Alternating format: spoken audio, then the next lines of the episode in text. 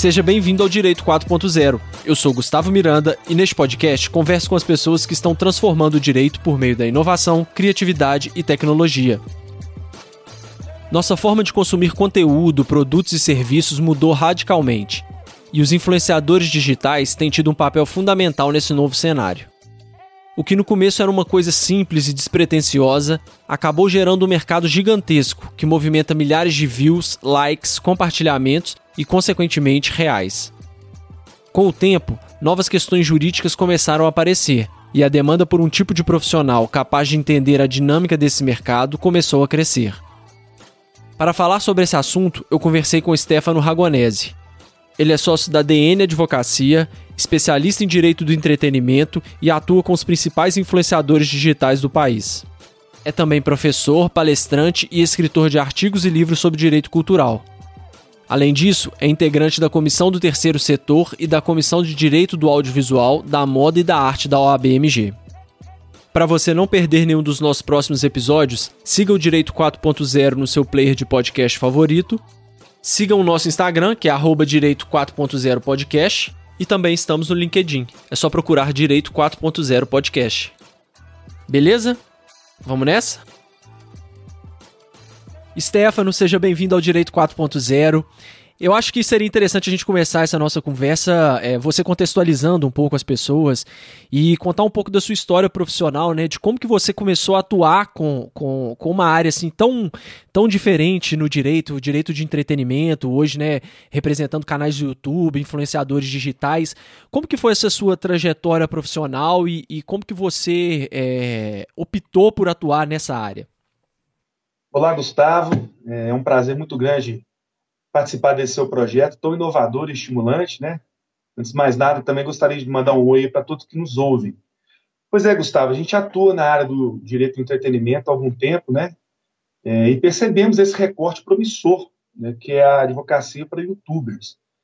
É, como você sabe, né, o direito muda toda hora, né? E, e as demandas jurídicas também são, são muito dinâmicas, né? Principalmente nessa era aí da digitalização do direito. E assim, a gente notou esse, esse, esse mercado, esse campo aí, porque a gente sabe que vídeos, né, de, de como estratégia de marketing não é uma novidade, né? E, e essa utilização, esse, esse formato de, de, vídeo, né, é quase obrigatório hoje na promoção de, de empresas e, de pessoas em geral. Né? E diante disso, né, a, gente, a gente notou, assim, é, é impressionante, cara, como o mercado de youtubers está crescendo assim de forma exponencial.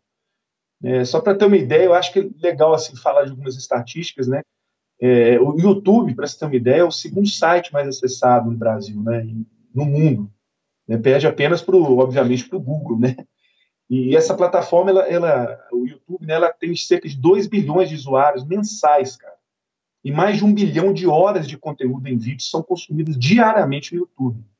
500 horas de vídeo são carregadas na plataforma a cada minuto, sabe? E, e as, as, visualizações de vídeo por meio de aplicativos conectados à TV também, as smart, smart TVs, né? Uhum. Elas serão 39% no último ano. Então, assim, é, é, é impressionante mesmo como que está mudando essa forma de, de acesso a, a, conteúdo, né? E é legal, Gustavo, falar também que esses, os canais que têm mais de um milhão de inscritos, eles crescem mais de 65 por ano, ou seja, canais com mais de um milhão de inscritos, eles estão crescendo assim absurdamente. Né? Crescem, crescem mais de 65% ao ano, é isso? Mais de 65% ao ano. Então, ah. assim, vários canais é, significativos, expressivos que estão crescendo, né? E, e, assim, as receitas que são geradas, né, de, de, de, em torno de 100 mil ou mais, ou seja, de seis dígitos, aí, elas crescem mais de 40% ao ano e 70% dos usuários estão envolvidos com marcas e, e, e produtos de, de, conteúdo, né, de publicidade. Então a gente percebe que existe sim um, um, mercado significativo, né, e obviamente o profissional do direito tem, do direito tem que estar envolvido nessa área, né, é inegável. Então é, é, é tem essa, essa, teve essa percepção, né, de que o youtuber ou o influencer digital né, ele tem um perfil mais parecido com o de, de uma empresa do que propriamente de uma pessoa física, né? Então, falando, opa, tem um mercado legal aí, promissor, vamos entrar de cabeça, né? Advogamos aí na área do, do, do audiovisual também, né, de entretenimento em si, fizemos esse recorte para abordar também o, o, o, esse lado do, dos YouTube, da advocacia, da assessoria jurídica para youtubers. E isso é, é, é exclusivo para youtubers ou também para influenciador digital? Assim, tem, tem alguma diferença de, de, de, de, percepção de mercado mesmo? Ou geralmente as duas coisas meio que se misturam? Não, as duas coisas se misturam. Na verdade, esse tipo de cliente, seja o influencer digital propriamente dito ou youtuber, é, eles necessariamente eles, eles, vão trabalhar com, com, com, alguma coisa ligada a algum, algum, mercado publicitário ou vão trabalhar com direito de terceiro, né? Você, raramente você vai ver um vídeo de algum, algum youtuber, influencer, que não tem o direito de terceiro ali é, sendo mencionado, né? Seja o direito de imagem, seja um direito autoral, seja uma criação. Então, assim, é, eles se confundem sim, Gustavo. Então, é, a participação do advogado nessa dinâmica aí é, é nesse sentido, né, de assessorá-lo para impedir que ele seja demandado. Né? Então, então existe sim essa, essa mistura. YouTube e influência digital eles estão para a gente nesse mercado de forma, de forma geral mesmo. E, e aí, beleza, vocês chegaram à conclusão de que era um mercado promissor. Isso, isso foi quando, mais ou menos, questão de ano, assim? Ah, já tem uns cinco anos que a gente percebeu que, que tinha esse, essa demanda, né? E, e entramos de cabeça, claro. Então foi, foi bem, já, já tem assim, né, relativamente bastante tempo, né, para a era digital, cinco anos é muito tempo, né, já, vocês perceberam isso com uma, uma antecedência boa, né. Ligado, né, antenado nessa, nessa área de entretenimento, né, somos relativamente jovens, né, no escritório, então a gente levantou a anteninha, acho que no momento certo aí. E aí, a partir desse momento que vocês falaram, não, é, é um mercado promissor, como que vocês se programaram e, e para entrar mesmo no mercado, para angariar clientes? É, o, o, primeiro ponto, assim, a gente percebeu o, o perfil dinâmico e, e, desprendido desse tipo de cliente, né? E, e, como a gente já advoga nessa área de entretenimento, a gente vê também, né, que as demandas são, são sempre, assim, urgentes e, e, e sempre muito, muito dinâmica, né? Então, a gente, na verdade, se reorganizou dentro do escritório, né, abrimos aí um lado voltado é, para o YouTube, né, os youtubers brasileiros, né, e eles também têm esse perfil, sabe, Gustavo? Os, os youtubers, eles, eles, eles são desprendidos, né, eles, eles demandam no momento e você já tem que responder na mesma hora, no máximo no outro dia, né, esse pessoal, eles, eles costumam gerar conteúdos, assim, diariamente, né, para gerar engajamento, monetização, para gerar o conteúdo deles mesmo, né, para ficar como acervo. Então você tem que estar acompanhando é, diariamente né, o cliente, não é essa assessoria tradicional que a gente está mais habituado. Então não tivemos tanta dificuldade nesse sentido, por atuarmos no, no, no direito de entretenimento como um todo. Né? Hum. Então foi, um, foi uma experiência muito bacana que vem dando certo. A gente tem grandes, grandes é, youtubers brasileiros ele na, na, que está nos apoiando, que está confiando na, na nossa assessoria e está sendo muito gratificante trabalhar nessa área tão inovadora. E você falou aí do, do perfil dos clientes, eu acho que é, é um ponto muito legal e que, e que muda muito a, a forma com que a gente enxerga é, a própria prestação de serviços mesmo, e faço um paralelo aqui, sempre para advogados de startup, né? A gente vê que tem uma mudança drástica, assim, e que um advogado mais tradicional, com uma abordagem mais tradicional, não consegue acompanhar é, entrar nesse mercado e acompanhar essa evolução, porque é o, é o que você disse, né? um público muito diferente e, e, demanda coisas de, de, de uma forma muito é, imediata e você tem que estar preparado para isso. Até a linguagem, né? Você tem que mudar a linguagem, não adianta você chegar falando juridiquês lá, que eles não, não, não, você não, não cria um vínculo com essas pessoas dessa forma. Como que é esse perfil, além disso que você já disse, né? Dessa agilidade, o que que você vê que muda muda em relação a um, um, atendimento tradicional de um advogado e de um advogado que, que é especializado em, em atender influenciadores digitais?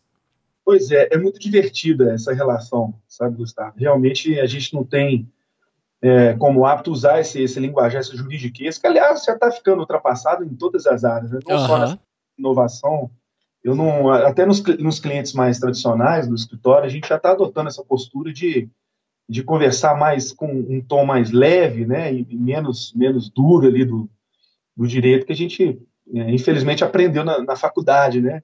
Algumas faculdades estão até adotando esse esse, esse perfil também mais mais direto, né, mais mais desprendido ali com com os alunos. Eu também sou professor universitário e tenho adotado isso também. mas principalmente no, no relacionamento com os youtubers, com os influencers, que são nossos clientes, a gente tem essa, esse costume de falar diretamente mesmo, em um linguajar tranquilo, que, é de, de, fácil absorção e de entendimento. Isso, como eu disse, né, como eles precisam dessa agilidade, a gente tem que tomar esse cuidado também. Estar sempre conversando diretamente, indo ao ponto, né, eles gostam muito disso também. Cara, vai direto no ponto, chega ali, o meu problema é esse aqui, olha, eu estou fazendo um vídeo aqui agora, que tem essa música, que tem a imagem dessa pessoa aqui, eu preciso saber qual o risco que eu tenho, o que, que eu devo fazer. Então é, é mais um bate-papo com ele mesmo, dando assessoria, né, mas com um caráter mais de bate-papo. E as questões jurídicas, como que tem funcionado assim? Porque tem até um, um, caso interessante de, de uma, se não me engano, foi da MAC, aquela marca de, de maquiagens, que procurou uma, uma influenciadora digital nova, a menina tinha acho que 15 anos, e aí eles queriam fazer um contrato com ela para divulgar os produtos da MAC, eh, pelo, ela era influenciadora do Instagram. E aí, beleza, chegou na, na hora de formalizar e falaram assim: então tá, me passa seu e-mail que eu vou mandar o contrato para você e seus responsáveis assinarem. Só que a menina não tem e-mail, porque ela tem 15 anos. Uma menina de 15 anos hoje, ela não tem e-mail. Ela tá dentro de todas as redes sociais, mas ela não tem mais o e-mail. Então, assim, já é uma mudança de paradigma muito grande. Eles tiveram que adaptar isso, fazer um, um site exclusivamente para essa menina, para ela navegar nesse site com vídeos, com imagens, ilustrando todas as cláusulas que, que regeriam esse contrato de, né, de divulgação de produtos da marca, etc. Então, então, assim, esse caso ele ficou muito famoso até com, como utilização de legal design, né? Por causa disso. Tem, não adianta você querer chegar e dar um contrato tradicional para uma menina de 15 anos que nem e-mail tem, né? Então eles tiveram que fazer um pensar tudo isso do zero mesmo. Foi um, um choque muito grande. Como que funciona isso no dia a dia também? Você tem essa impressão? As coisas são mais é, fechadas no boca a boca mesmo? Ou vocês aí no escritório tiveram que mudar a forma de apresentar contratos, apresentar pareceres? Porque não adianta também, às vezes, sei lá, é, o cara te pede uma coisa que ele tá gravando um vídeo agora. Não adianta você querer fazer um parecer, imprimir, assinar, entregar pro cara, né? Isso não funciona. Como que é esse dia a dia de vocês com os influenciadores? É, é uma preocupação constante do escritório, não só nessa parte de, de capacidade jurídica, né, para assinar um contrato, o fato dela ser menor, mas também com, especialmente com o conteúdo e com a publicidade. Afinal de contas, uma parcela grande desse, desse telespectador, vamos dizer assim, né, do pessoal que acompanha os canais dos influencers e dos youtubers, são menores de idade, são adolescentes, né? Então a, a gente preocupa muito com essa parte. Inclusive, é, já aconteceu um caso no escritório né, de, um, de um influencer que foi chamado pelo CONAR, né, que é o Conselho Nacional de Auto, Autorregulamentação Publicitária. Né, a gente sabe que na internet não tem esse controle é, como existe na televisão comum, né, na televisão aberta, na televisão fechada. A internet, às vezes, parece que é terra de ninguém, né, Gustavo? Então, uhum. o pessoal acha que pode sair publicando conteúdo, independentemente de de, de, idade. Então, o Conselho Nacional de Autorregulamentação chamou esse, esse influencer, né, que era um cliente nosso, para prestar explicações mesmo, que, que você estava colocando um conteúdo ali que não era muito adequado para menores, né? E, e, eu percebo isso também, que mesmo fazendo publicidade, né, independentemente de, ter um conteúdo mais pesado, mais ligado à violência, né, ou, ou nudez, alguma coisa nesse sentido, o simples fato de ser uma publicidade, ela tem que ter um olhar especial jurídico, né? Porque mesmo não sendo essa, essa publicidade tradicional, como eu falei, né, na, na, na televisão aberta e, e, na televisão fechada, é, é precisa de ter um, um, certo critério, né? Então eu percebo que além do conteúdo, né, a gente tem que preocupar com outras outras nuances também, como é o caso do Conar. Então a gente fez a defesa, explicamos e tal.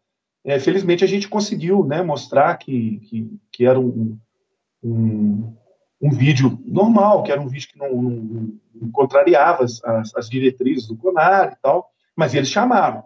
Né, eles, eles chamaram e falaram, opa, me explica melhor isso aí. Peraí, você está achando que você entra na internet aqui e publica uma publicidade uma, envolvendo uma menor e tal, e é assim que funciona? Peraí, vem cá, vamos conversar. Então, é, é importante que a gente dê esse, esse, esse, esse olhar especializado, sabe, jurídico. Eu, eu sempre recomendo que quem está começando, é, seja influencer, seja um youtuber, é, em qualquer área, ele tem que ter esse, esse olhar mais, mais criterioso, para não, não, sair fazendo qualquer vídeo aí e de repente você toma uma multa, né? Ou recebe uma ação, uma notificação judicial envolvendo direito de terceiro. Então é importante manter essa, essa linha, né? De, de sempre ser um pouco mais criterioso. E, a, e, a, e, aí a gente entrando um pouco na questão de publicidade, né? As marcas, elas também mudaram a forma de lidar com essa pessoa, porque assim, é um mercado que, que tá crescendo, né? De uma forma assustadora mesmo. Eu vi até um estudo do, acho que é do Instituto Qualibest, se não me engano, de 2019. Ele falava que 76% dos usuários de internet no Brasil já consumiram produtos é, ou algum tipo de serviço por, indica por indicação de um influenciador digital, né? Então só aí a gente já vê. E aí eu não sei até se você tem algum tipo de número, alguma coisa, mas assim, é um, é um volume de dinheiro que está que tá sendo movimentado que realmente deixou de ser aquela coisa do, do amador ali e grandes quantias estão sendo negociadas, né? Você percebe também que as marcas que contratam esse tipo de, de pessoas para fazer divulgação do serviço também mudaram a forma de lidar do que, do que elas faziam com as mídias tradicionais também? Sem sombra de dúvida, Gustavo. Se não foi a maior mudança, foi uma das maiores. Né? Hoje, é, quem quer divulgar a sua marca, ele não procura mais a, a televisão aberta. Né? Ele prefere que o influenciador é, se valha do canal dele para promover essa marca. Ele tem um retorno muito maior, porque é muito mais é, é, é muito mais pontual os, os clientes que estão sujeitos à, àquela publicidade, né? Então, assim, para quem detém uma marca, para quem detém um produto, é muito melhor, ao invés de contratar um comercial de televisão, indicar essa marca e negociar com, com influencer, né? Contratar o influencer para promover essa marca. Isso aí é, já, é, já é bastante comum no mercado e foi uma das questões que mais revolucionaram é, essa questão da, da, da de, de oferimento de receita, né? É porque aquela pessoa ela tá falando diretamente com o público daquele que, que tem potencial de comprar, né? Não é, por exemplo, fazer um anúncio na, sei lá, na Rede Globo, no horário do Jornal Nacional, que você vai pegar, óbvio, milhões de pessoas ali, mas tem gente de todo tipo, né? Do que você pegar é, um influenciador digital especializado em, igual, sei lá, maquiagem, que a gente falou mais né, antes. Então é, é muito específico, a chance de você conseguir converter as pessoas a comprarem o seu produto é muito maior, né? É, em resumo, o, o, o, dono da marca ele investe menos e tem um retorno maior. Verdade é essa, porque o público é muito específico, né? Visão aberta, você coloca uma propaganda e você não tem aquele retorno é, imediato. As pessoas estão olhando ali, às vezes nem estão nem, nem aí para maquiagem, está ali o comercial, né? Então você está, na verdade, quando você passa para o influencer, você está demandando é, que os clientes dele, que é um público específico, tenham acesso àquilo. Por exemplo, um influencer de game, por exemplo, né? Você você faz um, um, um tipo de propaganda, de publicidade por meio desse influenciador, e é super interessante para essa cadeia produtiva de gamer, né? Então, é, você tem um retorno muito maior. Então, as, as televisões abertas estão sentindo essa, essa diferença. Né? É, é gritante, afinal de contas. E aí a gente entra então na, na questão da publicidade. Como você falou sobre o Conar, como que a, essa publicidade tem sido encarada é, pelas pessoas? Porque eu lembro que até pouco tempo atrás nem existia, vamos pegar por exemplo o Instagram, né? A gente no começo lá atrás era até difícil para nós mesmos, adultos, né, claro, né, tem um discernimento, mas é, era um pouco complicado você saber se o cara estava ali realmente falando de um produto porque ele achou legal, interessante, ou se ele estava fazendo uma propaganda ali mascarada de uma outra coisa, né? E aí recentemente até o Instagram recentemente assim, né, deve ter mais ou menos um ano, um ano e pouco, o Instagram até colocou aquela ferramenta de que você sinaliza, né, que aquilo que você está falando é uma parceria paga. Como que tá, como que estão essas discussões jurídicas e, e posicionamento para deixar clara essa propaganda? Tem alguma regulamentação? Não tem? Como que tá isso hoje? Não, tem regulamentação sim, Gustavo. Como eu bem lhe falei, é, o CONAR, o Conselho Nacional de Autorregulamentação Publicitária, ele está pegando pesado, muito pesado nesse ponto sabe? É, esse tipo de mídia, ele tem que tem que estar tá bem registrado de que aquilo ali é uma propaganda mesmo, né? Justamente para evitar esse tipo de, de conflito que você mencionou no começo da esse último tópico que você mencionou. Então, assim, existe até um mercado mesmo, né, de, de, de advocacia no, perante o CONAR. Né? Eu tive a oportunidade de fazer algumas defesas lá e, assim, tem cerca de 50, 60 advogados reunidos esperando cada, cada audiência. Então, como se fosse um fórum, né? um CONAR lá em São Paulo virou um, um fórum mesmo, assim, você vê vários advogados e por quê? Porque está tendo a, a, o Conselho Nacional de Autorregulamentação Publicitária está reagindo a esse mercado que está crescendo. Então, é, é, da mesma forma que crescem os YouTubers, que crescem os influencers e crescem esse tipo, esses tipos de divulgação de, de marca, de publicidade, cresce também a demanda, né? É, cresce a preocupação desse CONAR, desse conselho, cresce em volume também de notificações, aumentam substancialmente, e isso tem gerado uma, uma demanda especial também para esse dado da advocacia perante o CONAR, que acaba se confundindo também com a advocacia para youtubers, né? Então, você percebe que o simples fato de existir uma demanda jurídica de youtuber envolve várias áreas aí, né, Gustavo? Então, você tem que estar tá preparado para fazer uma defesa no CONAR, você tem que estar preparado para mexer com direito de terceiros, né, fazendo clearance, que é, que, que é justamente esse, esse, processo de identificação do, desses direitos que estão envolvidos. Né, aí, a partir do estudo do clearance, você começa a pegar é, as autorizações dos titulares dos direitos, né? Então, é, um, é uma demanda jurídica alta, né? e não fica de fora essa parte da publicidade também. O CONAR está pegando pesado. E aí é mais direito consultivo mesmo ou já teve e estão acontecendo muitos casos de contencioso também? É, aí varia, né, cara? Quando você vê que é um, um, um cliente mais cauteloso, né, que está entrando nesse mercado, está vendo que a demanda está crescendo, ele procura um advogado, aí a gente consegue é, estancar ali a, a demanda dele por meio da, da assessoria, né? Mas já teve, já tiveram alguns casos em que a gente iniciou um trabalho é, já preocupado com essa parte contenciosa, especialmente na área de contratos, né? Quando teve um caso, por exemplo, no escritório de um, de um, de um influenciador que estava com problema no contrato de produtos que ele estava comercializando com a própria marca. Né? Ele licenciou algum, alguns produtos e teve, teve um, uma demanda. Então, a gente iniciou a assessoria jurídica já com uma demanda judicial.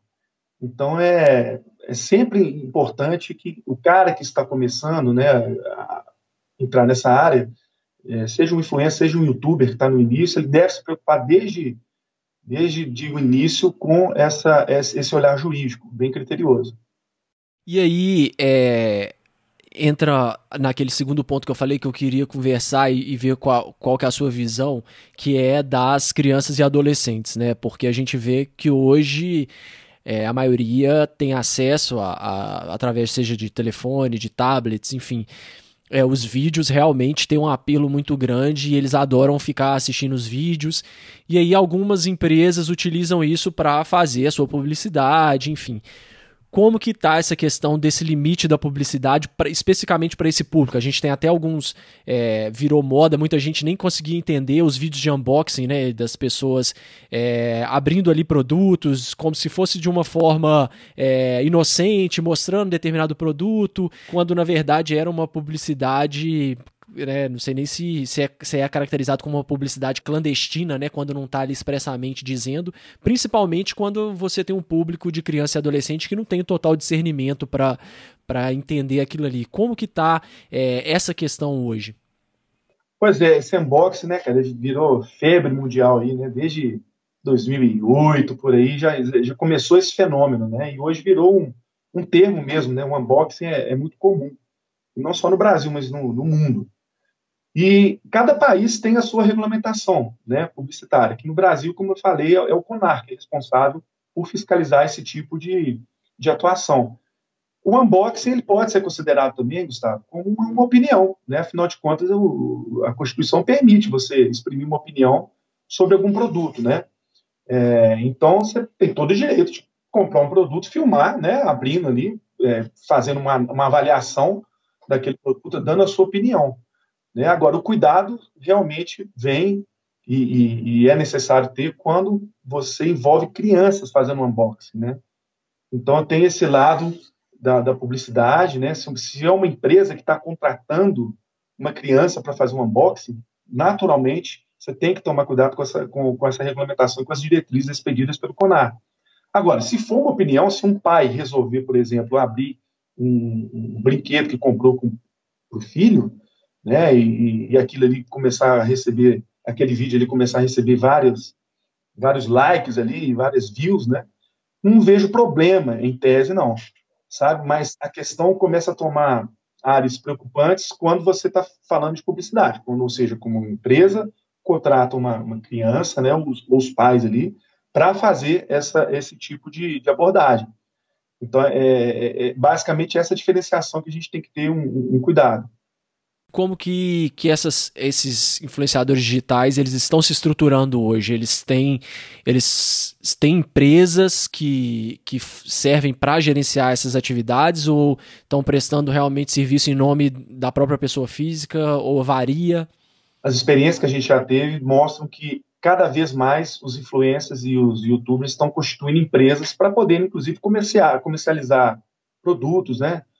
E, e para figurar também contratos, né? Questões tributárias também. Então, sempre vale a pena constituir empresa e tocar o seu site ali, ou melhor, o seu, seu canal por meio de uma empresa. É mais comum é, constituir empresa mesmo. Mas geralmente começa ali como uma brincadeira, o cara tem um canal e aquela coisa vai crescendo e aí repete-se aquele movimento que a gente está vendo, às vezes, de uma, de uma empresa normal que está crescendo e não está bem estruturada. E aí, quando à medida que a coisa vai crescendo, é que tem essa preocupação de se estruturar melhor, de criar uma empresa para isso e de procurar uma assessoria, ou já tem uma cultura de começar, logo que começa ali, já tentar ir arrumando a casa? Não, cara, sempre que começa, os, os influenciadores, eles, eles e os youtubers, eles, eles começam mesmo como pessoa física é natural que seja assim, né, Gustavo? Quantas, é, muitas, muitos, é, geralmente é uma surpresa, né? Quando o cara começa de pessoa física, às vezes ele não está nem querendo, está tendo tanta ambição. Quando se assusta, ele já já está crescendo de uma forma é, expressiva, né? Então aí sim que vem a demanda. Pô, acho que eu vou dar uma segurada aqui e vou ver o que, que eu faço. Eu construo uma empresa para dar, dar andamento, porque a coisa está crescendo acho que dificilmente se inicia é, esse processo como empresa, sabe? Mas, mas é natural também que, a partir do momento que o canal cresça, é, essa, essa, essa demanda para uma empresa, ela, ela, surge, sabe? É comum. Uhum. Hoje, é, eu tenho visto pelo menos vários debates, e aí soma também com a, com a LGPD isso, porque tem uma discussão muito grande essas pessoas acabam ficando muito presas também ao próprio meio, né? Você vê lá um youtuber que está divulgando o seu canal, já está num, num estágio um pouco mais avançado ali, fazendo daquilo sua profissão mesmo, gerando receita, volumes grandes de dinheiro, mas ao mesmo tempo ele está preso àquele canal, né? E aí começam a ter alguns, alguns impasses aí, é, pela, pelos termos de uso, violações que os sites alegam, enfim, YouTube, Instagram, todo, várias pessoas estão tendo problemas com isso porque às vezes não é não é muito claro o que, que pode ser feito, o que, que não pode ser feito. Então pessoas, não sei, têm seus canais suspensos, bloqueados, determinado vídeo que elas tentam colocar não sobem. Como que está esse debate hoje? Como que ele está evoluindo isso? Pois é, cara, especialmente em virtude de, de fake news, né, cara, e de conteúdos aí danosos, é, a maior preocupação que, que, o, que o influencer tem hoje, que o youtuber tem hoje, é de tomar o famoso strike, né? Então, assim, ele, ele tem medo de, de ter, ter, os vídeos derrubados. Né? Você, você, por exemplo, você tem um vídeo aí que tem milhões de visualizações, né? Você, você tem um vídeo derrubado, é um, é um, é um dano expressivo, assim, pro, pro influencer, né? Pro youtuber. Então, é, a gente sempre recomenda, cara, que todo mundo que trabalha, né, que mexe com, com algum tipo de, de postagem, né, no YouTube iniciante aí, eles, eles preocupem em ler os termos de uso do YouTube, né, pode ser, nem precisa, cara, do, do, do titular do canal ser um cara, né, que tem aí milhões de, de visualizações ou, ou, ou, inscritos, né, o simples fato de você ter um canal já é uma, preocupação básica que você tem que ter de ler os termos de uso do, do YouTube. Né, aí, né, aí a recomendação nem vai para o YouTube propriamente dito, esses, esses é, essas figuras que já estão consolidadas, né, como, como verdadeiros influências, né? Qualquer pessoa que usar né, um, um, o YouTube ele tem que estar por dentro desse, desses, desses termos, né, condições expedidas pelo YouTube. Né, quem tem uma banda ali que está querendo publicar um, um, show que fez ali tem que ter essa preocupação. Uma, uma simples pessoa que postou um vídeo, né, de, divulgando algum, algum conhecimento, tem que ter essa preocupação também, especialmente os grandes é, influências têm que ter esse olhar também. Mas ali, lá dentro desses termos, não tem umas coisas muito genéricas e uns conceitos muito abertos que, que fazem com que, por exemplo, esses, esses canais consigam derrubar é, sem dar muita satisfação, porque o que eu vejo é muita discussão sobre a clareza, né? Às vezes essas pessoas, esses influenciadores têm, têm um vídeo lá derrubado ou um canal bloqueado, suspenso, mas nem sabe muito por quê, o que, que, o que, que efetivamente violou ali. Eu não sei se é porque essa, essa curadoria, vamos dizer assim, tem, é, é, feita através de inteligência artificial e é uma coisa meio que automatizada, ou se eles fazem isso de propósito mesmo. Então, o que eu tenho ouvido é que às vezes não tem muita transparência para até para você poder arrumar e consertar o que, que eventualmente esteja fora do padrão desses termos de uso. Pois é, Gustavo, isso é uma, uma polêmica, né, que, que ela existe realmente, afinal de contas os termos de uso do YouTube não é lei, né, então, é, são, são condições expedidas por uma entidade privada. Né? Então, você tem ali ferramentas de fazer a sua defesa, né? se você receber algum tipo de.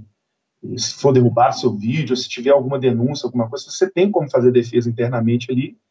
Mas é aquilo, cara, você não tem uma garantia né, de que eles vão entender as suas argumentações ou aquilo vai proceder. Né? Você tem como apresentar assim, e já vi casos né, de, de apresentar defesa, falar assim, olha, cara, derrubaram meu vídeo, mas não é bem assim, essa denúncia não procede, né, ou a argumentação está falha, né, mas é, realmente por não se tratar de lei, né, os termos de, de uso do YouTube, é, a gente fica um pouco é, à mercê dessas, dessas, dessas questões, né, dessas imposições. Né, não raras, raras vezes acontece. Então, é, pelo fato de não ser lei, existe essa possibilidade, sim, infelizmente. E as respostas desses sites têm sido dadas é, com prazo relativamente ágil, assim, porque dependendo do, do que você está postando, né, a gente falou lá no começo da conversa também, esses caras eles demandam uma resposta numa velocidade muito rápida e aquilo ali, se tem um vídeo de roubado, você tem um contrato por trás daquilo ali que você fez com uma marca, que você faria um vídeo divulgando determinado produto, vai lá e, e o YouTube derruba seu vídeo, né, você tem uma obrigação contratual ali reflexa, como que esses sites eles têm conseguido responder pelo menos a tempo e têm tido eficácia essas defesas? É, eu acho que isso varia, Gustavo, de acordo com, vamos dizer assim, com o cartaz que o, que o, o youtuber tem, né? Uhum. Se for um grande youtuber, obviamente a resposta vai ser mais rápida, né? Se a gente está falando de uma pessoa que está iniciando ali, certamente vai ser um algoritmo que vai avaliar e vai dar o retorno, né? Então isso, isso não tem como a gente generalizar. Hum. Né, as respostas elas, elas, elas, variam de acordo com esses critérios. É, a gente já teve uma oportunidade de apresentar um questionamento mesmo, uma defesa, e ela foi respondida razoavelmente num, num prazo legal. E essas, essas respostas elas, elas, dependem muito do tipo também de, de violação né, que, que foi alegada. Né? Então, quando você está, ah, nossa, você utilizou um conteúdo de terceiros e não tem autorização, pô, você apresenta autorização ali, está resolvido. Então varia muito de, de, de, de violação para violação. E você tem percebido que esses sites eles estão atuando cada vez mais. A gente conversou até num episódio anterior, foi com o Bernardo, se não me engano, que a gente esses sites eles estão tomando mais confiança porque até então era uma coisa meio assim de, de um pouco de receio de derrubar coisas de, de grandes influenciadores e tudo mais, mas agora com a questão da, né, do Covid mesmo, eles têm derrubado com mais com mais facilidade, assim, sem, ser, sem ter tanto receio e, a, e, a, e tão mais vigilantes quanto a isso, né? Porque tem circulado várias fake news, enfim. É, você também tem essa percepção de que eles estão mais corajosos e, e fazendo uma atuação mais com mais afinco, assim, nessas questões? É, eu percebo, Gustavo, que os, os, os modelos de, de controle sobre os conteúdos têm aumentado cada vez mais. Né? E eu acho que isso é, isso é perceptível, né? Você não precisa nem estar atuando muito na área. Você vê o Facebook sofrendo pressão da sociedade e, e dos, dos, governos, né, no Brasil e lá fora também. Então isso é o controle é um, é um eles vão se valer cada vez mais de ferramentas mais eficientes é, para fazer esse controle. Eu não tenho dúvida disso não. E já tem, já é uma coisa que você enxerga que já tem um nicho de mercado aí para advogados. Esses influenciadores digitais já estão procurando advogados especializados nessa área ou não? É uma coisa igual você disse, tem, tem outras áreas tangenciais de direito autoral, é, de uh, próprio direito civil, direito consumidor ali, ou já tem advogados preparados e essas pessoas estão procurando esses advogados? Olha, eu tenho percebido cada vez mais os YouTubers estão procurando advogados especializados, ou seja, advogados que entendem de direito autoral, que entendem de direito civil, mas aplicados a esse tipo de relação. Né? Eu, eu, eu percebo dessa forma. Porque o simples fato de você entender, é, tem, tem, brilhantes advogados que são autoralistas, né, civilistas aí, que têm um conhecimento profundo, mas não entendem muito do, da dinâmica que esses, esses, esses clientes exigem, né? Como a gente falou no começo da conversa. Então, assim, não tente marcar uma, uma reunião presencial com o youtuber que ele não vai, entendeu? Não peça prazo de uma semana para entregar uma demanda do youtuber que ele não vai aceitar. Né? E, e, e o, o, o, direito autoral, né, é, nesse caso, ele pode até ser bem proveitoso, mesmo para aqueles advogados que, que não têm tanta entrada nesse, nesse, nesse ramo que é, que é inovador, né? Mas eu percebo cada vez mais que a especialização, né, Gustavo, ela, ela é uma é, ela é uma constante hoje. Um advogado que se especializa, ele sai um pouquinho na frente. Então, é como envolve muitas nuances é, advocacia para youtubers, eu creio sim que essa demanda por advogado especializado ela está crescendo para quem está querendo entrar nesse mercado, qual, qual dica que você daria? Onde que essa pessoa poderia se qualificar ou como que ela poderia começar a tentar angariar clientes? Como que funciona? É, eu acho que, que ela tem que usar né, do, dos próprios canais, né? Para começar, ela tem que usar desses próprios canais que os youtubers usam, né? Para divulgar conhecimento, para apresentar, né? Essas, essas demandas, esses cases, né? E pegar também uns termos e condições de uso do YouTube, né? Que, como eu disse, apesar de não ser uma lei, é o que regula a relação com o YouTuber, né? Então, eu recomendo que, que esses advogados que estão iniciando prestem bem atenção né, nesses termos para ter um primeiro contato, né? Porque, afinal de contas, a primeira pergunta que o YouTuber vai fazer é assim, cara, como que eu me relaciono com o YouTube? O que, eu tenho que fazer? Quais são as diretrizes que eu tenho que seguir? Inicialmente, você tem que estar por dentro desses termos e condições. E quais que são as principais questões é, jurídicas hoje mesmo que, que esses influenciadores demandam? Cara, eu acho que, que é o clearance, né? Que são os direitos de terceiro.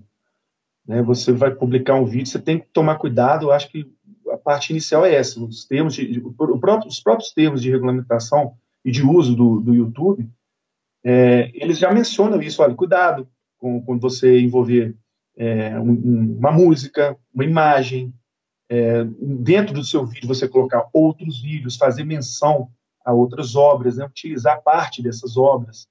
Né? Então, eu acho que a, a, preocupação inicial é essa, os termos e condições, e preocupar com direitos de terceiro.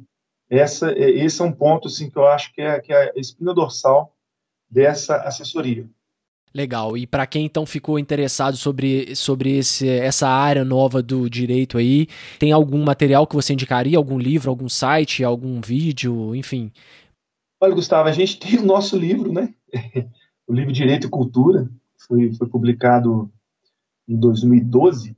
É de autoria, eu sou coautor do livro junto com alguns colegas, né? Legal. E eu acho que é, hoje em dia a gente tem muito acesso, né, Gustavo? Então não tem acho que fazer pesquisas nessa área, né, pelo Google mesmo, não tem um material assim é, que, eu poderia, que eu poderia indicar pontualmente, mas eu acho que pesquisas nesse sentido, sobre direito autoral, sobre cuidados na hora de publicar o seu vídeo no YouTube, eu acho que, que é uma pesquisa hoje é, é essencial para a pessoa que está começando. Não existe um material pronto assim para a pessoa. Na verdade, existem vários materiais que eu, que eu poderia que eu poderia é, indicar por meio de pesquisa. Né? Se você está no Google, qual que é o melhor meio de publicar meus vídeos e tal, e ter um, uma instrução mínima em direito autoral, né? em direito de imagem, que aí é, é, é pela doutrina mesmo, né? Acho que é por aí que começa. A dica é essa.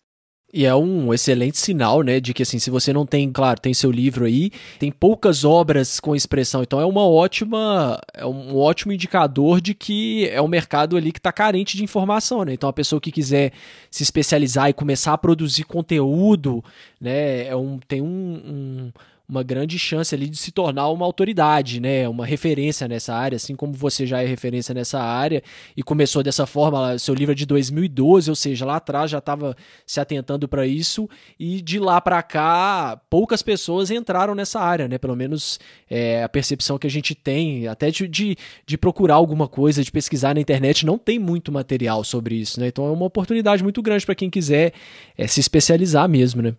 Então, Stefano, para as pessoas que quiserem se conectar com você, quais redes sociais que, que você usa? Olha, é o Stefano Ragonese, né, no LinkedIn, e a Drummond Neumer, DN, a advocacia, que é no Insta e, e no Face.